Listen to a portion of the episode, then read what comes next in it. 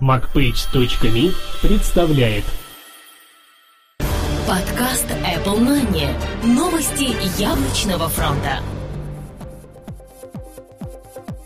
Здравствуйте, вы слушаете 61 выпуск нашего новостного яблочного подкаста. У микрофона, как всегда, его ведущие Влад Филатов и Сергей Болесов. Сегодня в нашем выпуске. Ретина на Mac, новые подтверждения. Руководители из Activision и Nintendo теперь с Apple. Беспроводная синхронизация через Carbon. Завод Apple в Бразилии оказался правдой. Final Cut Pro 10 официально анонсирован. Apple выпустила несколько новых обновлений. Комментарии эксперта. Яблочный опыт. И, конечно же, i-приложение этой недели. Журналы атакуют, и русские ТВ-передачи все ближе.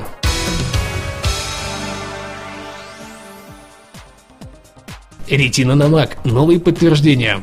Не так давно мы уже писали о возможном появлении сверхчетких дисплеев новых поколениях компьютеров от компании Apple. В сети появилось еще одно подтверждение этому. А найдено оно было в последней бета-версии macOS 10 Lion. В роли нового доказательства выступают обои для рабочего стола с горой Fuji. Они имеют не только стандартный размер, но и дублируются с разрешением 3200 на 2000 пикселей. А это гораздо больше, чем у любого из ныне существующих дисплеев в продукции компании Apple. Причем они не подходят даже для самых больших разновидностей экранов в 27 и 30 дюймов Apple Cinema Display. Там стандартным разрешением является 2560 на 1600 пикселей. После таких находок нам вполне стоит ожидать появления новых Mac с по-настоящему большим разрешением и еще более впечатляющей картинкой. Руководители из Activision и Nintendo теперь с Apple. Яблочная компания все более настойчиво теснит рынок мобильных развлекательных систем, при этом максимально сильно набирая именно на ее игровой сегмент. Новым витком развития этого направления стали Роб Сандерс, бывший руководитель пиар-направления Nintendo Англия, и Ник Гранж, пиар-директор Activision Европа, который теперь успешно трудится на яблочную компанию. Такой подбор кадров явственно намекает на серьезность намерений Apple в покорении данного рынка.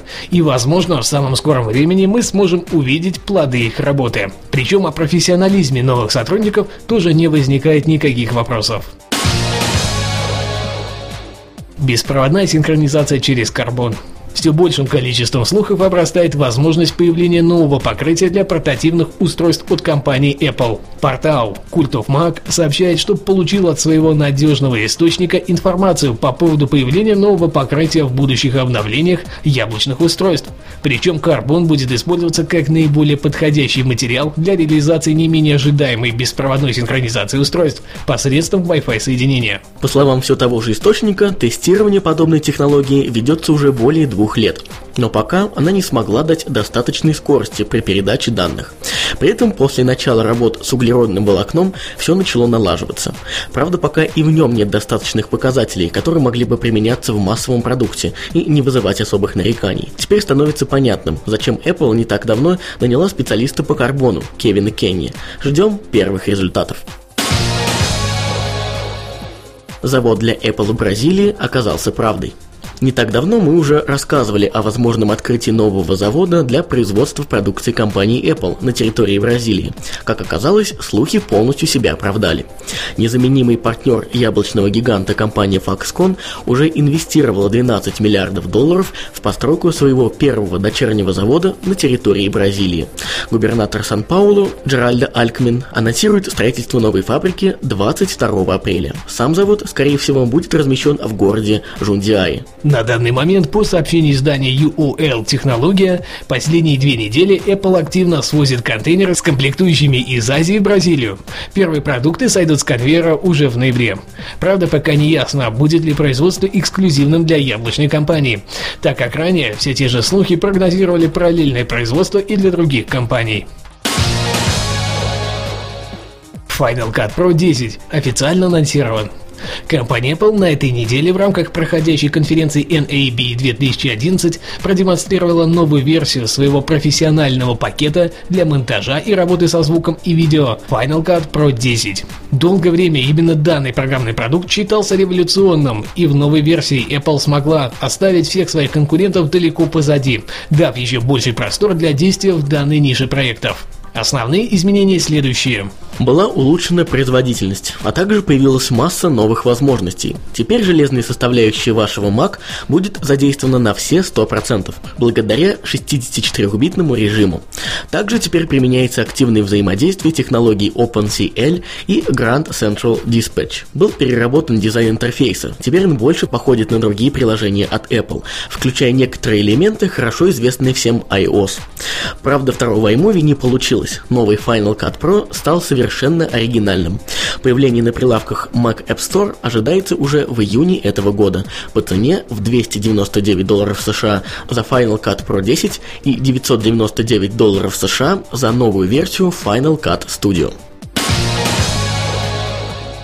Apple выпустила несколько новых обновлений. Компания Apple 14 апреля выпустила несколько весьма полезных обновлений для своих программных продуктов и устройств. Главным из них стала новая версия мобильной операционной системы iOS 4.3.2. В ней были исправлены проблемы со звонками через FaceTime, а также некорректная работа 3G модема. Которая проявлялась в первом поколении планшетного компьютера Apple iPad. В остальном никаких изменений применено не было. Кроме этого были обновлены Xcode до версии 4.0.2 и Safari до версии 5.0.5 5. Первый избавился от бага с OpenGL приложениями, запущенными в iOS Simulator на некоторых маках. А вот яблочный браузер получил новую систему безопасности, что тоже весьма приятно. Удачных обновлений. Комментарий эксперта. Рассказывать о возможностях перехода с macOS со стороны программного обеспечения будет директор по работе с партнерами компании Parallels в России Константин Анисимов. Как мы говорили уже в наших подкастах, Э, доля мака стремительно увеличивается на российском рынке, и она уже очень большая на мировых рынках. Э, за счет кого все это происходит? За счет так называемых свитчеров, ну, то есть людей, которые переходят с обычных персональных компьютеров на компьютеры Mac. При этом, делая такой переход, люди часто, собственно говоря, забывают несколько важных вещей. Первое то, что macOS, э, в принципе, другая система, это не Windows, и вы не обязательно найдете те же самые программы, которыми вы привыкли пользоваться именно в macOS. Второе, то, что вы достаточно часто много вложили денег в ваш э, старый персональный компьютер в виде покупки программного обеспечения, которое, ну, собственно говоря, еще и не, не устарело, или не сильно устарело, или вам удобно просто им пользоваться даже устаревшим программным обеспечением. А, ну и третье, то, что macOS это, собственно говоря, другая операционная система с другим интерфейсом, и не так-то просто на нее переехать, чтобы начать пользоваться сразу всем функционалом, предоставляемым этой именно операционной системой. Итак, какие варианты у нас по переходу?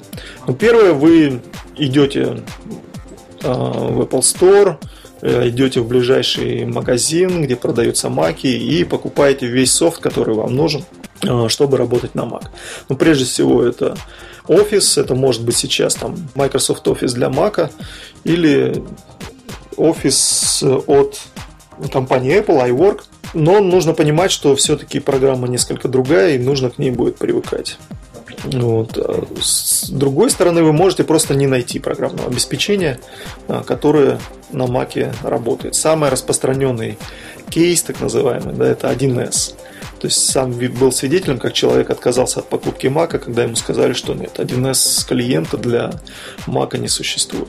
Вариант имеет свои плюсы, то, что вы используете гетерогенную среду, все работает э, отлично, быстро, но там с другим интерфейсом. И э, самый большой здесь может быть недостаток, что это может быть достаточно дорого для вас. То есть Mac Office э, от Microsoft он стоит в три раза дороже, чем э, Office для Windows. Тем более, что чаще всего вы его уже, собственно говоря, купили. Второй вариант, что же здесь можно сделать? Это поставить Windows в отдельную партицию, так называемый вариант Bootcamp, э, который позволяет делать Mac но здесь, конечно, очень много минусов. Во-первых, э, зачем вам Windows э, как отдельная полностью система, если вы купили Mac. То есть, если вы не пользуетесь Mac, то вы, собственно говоря, купили просто ради красивой железки. Наверное, это не очень хороший вариант, хотя им тоже иногда, там, особенно в корпорациях, пользуются. То есть, он не дает никаких преимуществ с точки зрения того, что вы все-таки заплатили за Mac операционную систему, но ее не используете. Третий вариант – это использование виртуальной машины, когда вы используете и Windows, и Mac, при этом используете их одновременно, можете таскать туда-сюда всякие разные данные, а, документы, картинки, копирование текстов, производить с форматированием. То есть все это возможно, возможно одновременно. И самое главное, что здесь с помощью некоторых инструментов вы можете даже использовать большую часть программного обеспечения – которую вы уже закупали, в том числе вплоть до операционной системы. То есть, в частности, в Parallels Desktop э, для Mac есть такая опция, называется она «Переходи на Mac». То есть, вы подключаете USB кабелем свой старый компьютер к Mac, и э, программа сама переносит все, что у вас есть на вашем компьютере, в виртуальную машину на Mac, и вы можете это использовать, не платя совершенно дополнительно никаких расходов. Очень простая арифметика. Даже если вы покупаете все заново, да, то Parallels Desktop для Mac плюс Windows Basic вариант плюс Mac Office будет стоить ровно столько же, сколько стоит э, новый Office от Microsoft для Mac. То есть порядка 300 долларов. Но при этом вы все-таки получаете полноценную операционную систему, где вы можете запускать и другие, собственно говоря, Windows приложения, которые вам очень-очень нужны, но в частности всеми любимый 1С, который стоит в каждой компании. Ну вот такие варианты у нас существуют при переходе на Mac. Мы благодарим Константина за предоставленный материал. Яблочный опыт. Эксклюзивно для macpages.me Автором материала на этой неделе выступил пользователь портала macpages.me Энтом. Правильное форматирование номеров в адресной книге. Добрый день, дорогие друзья! Сегодня я расскажу вам о своем небольшом опыте. Я столкнулся с проблемой форматирования в адресной книге. Дело в том, что на Украине относительно недавно добавили несколько новых кодов операторов мобильной сети, в частности МТС, и номера теперь нужно набирать с нуля, а не с восьми. И видимо в Apple об этом не знают или знают, но не до конца. Так, если 0.50 и 0.66 форматируются в нормальном виде, например, 0.50, номер, то 0.99 и 0.95 отображаются как 0.99 и дополнительные цифры в коде номера, что не очень удобно. Так как я недавно обзавелся iPod Touch, то все контакты из телефона я перенес в него и синхронизирую с компьютером, пишет автор заметки. Поначалу я немного расстроился, но поделать ничего не смог, а точнее не знал как. И вот сегодня случайно залез в настройки адресной книги на macOS и был приятно удивлен. Оказывается, можно добавлять свои варианты форматирования номеров. Конечно же, я сразу добавил недостающие коды оператора, и все сразу встало на свои места. Для тех, кто продолжает испытывать подобные проблемы, я напишу краткий мануал, сообщает автор. Для начала откроем адресную книгу. Теперь идем в настройки программы. Выбираем там вкладку «Телефон» и видим список номеров, в которых указан указатель, формат и пример. Вот тут и надо будет добавлять наши форматы номеров. Для начала нажимаем плюс и добавляем. После этого перетягиваем новые форматы вверх. Должно получиться нечто вроде того, что изображено на скриншоте в соответствующей заметке, ссылку на которую вы найдете в шоу-нотах к этому выпуску. На этом процедура заканчивается. Теперь номера отображаются правильно. Никакого перезапуска программы не требуется. Удачи! Напоминаю, что автором этой заметки выступил пользователь с ником Entom. Ай приложение недели. Журналы атакуют и русские ТВ-передачи все ближе. Испытатель. Интерактивная версия журнала «Испытатель» – это самые интересные события из мира высоких технологий. Интервью со звездами, обзоры новейшей техники, интересные авторские колонки и многое-многое другое. Хотите узнать, что находится внутри вашего интернет-планшета? Как использовать возможности вашего смартфона на все 100%? И можно ли сэкономить в роуминге? Читайте «Испытатель». Оценка 8,5 баллов из 10. Вердикт – данное приложение журнал является практически первым полноценным русским изданием на IT тематику. Вы будете в курсе самых последних новинок среди мобильных телефонов и других типов гаджетов. Видеоматериалы также станут отличным дополнением к этому. Цена – free. Автоцентр журнал. Автоцентр – это оперативные тесты авто, новости от производителей, история автомобилестроения, эксплуатация, ремонт и практические советы автомобилистам. Автомотоспорт. Цены на новые авто. Оценка 8 баллов из 10. Вердикт – еще один занимательный представитель в среде полноценных журналов на АЭС. В нем вы сможете познакомиться со всеми современными тенденциями из мира автопрома, а также просматривать множество тестов и обзоров самых самых последних представителей данного рынка. Цена free. Телеканал ТНТ. Приложение телеканал ТНТ – это возможность смотреть любимые сериалы прямо на iPhone или iPad. Интерны, наши Раша, реальные пацаны, Comedy Club, Женская лига – все это доступно с любимого мобильного устройства Apple, на котором есть доступ в интернет. Покупайте и загружайте эпизоды сериалов прямо сейчас, используя Wi-Fi соединение с интернетом. Первая серия любимого сериала всегда бесплатна для вашего ознакомления. Приложение использует специальную технологию, что позволяет вам быстро и совершенно легально приобрести понравившуюся серию, загрузить ее на устройство и смотреть. Приложение поддерживает одновременную загрузку сразу нескольких серий, а также может останавливаться при уходе в фоновый режим и продолжать загрузку при возвращении с фонового режима. Однажды приобретенная серия навсегда становится вашей. Вы сможете удалить ее с устройства, а впоследствии загрузить еще раз. В будущем приложение будет пополняться новыми сериалами и эпизодами. Оценка 6,5 баллов из 10. Вердикт – неплохое решение для людей, которые хотят смотреть любимые телепередачи и сериалы от телеканала ТНД на своем iOS-устройстве. Невысокая цена за каждый конкретный эпизод и первый совершенно бесплатно тоже будут небольшим плюсом. Причем, купив его, вы получаете неограниченное число возможностей его скачивания. Цена – free. Напоминаю, что все цены, озвученные в данном обзоре, актуальны лишь на дату выхода данного выпуска нашей аудиопрограммы. За изменение ценника разработчиками мы ответственности не несем. А я напоминаю, чтобы вы не забывали оставлять свои умные остроумные комментарии прямо под выпуском данного подкаста на macpages.me, а также оставляйте свои оценки в iTunes. Но мы также будем рады услышать все ваши пожелания и комментарии и в других местах, где вы слушаете данный подкаст. Что ж, на этом у нас все на этой неделе. С вами, как всегда, были мы, Сергей Болесов и Влад Филатов. До следующей недели. Пока-пока.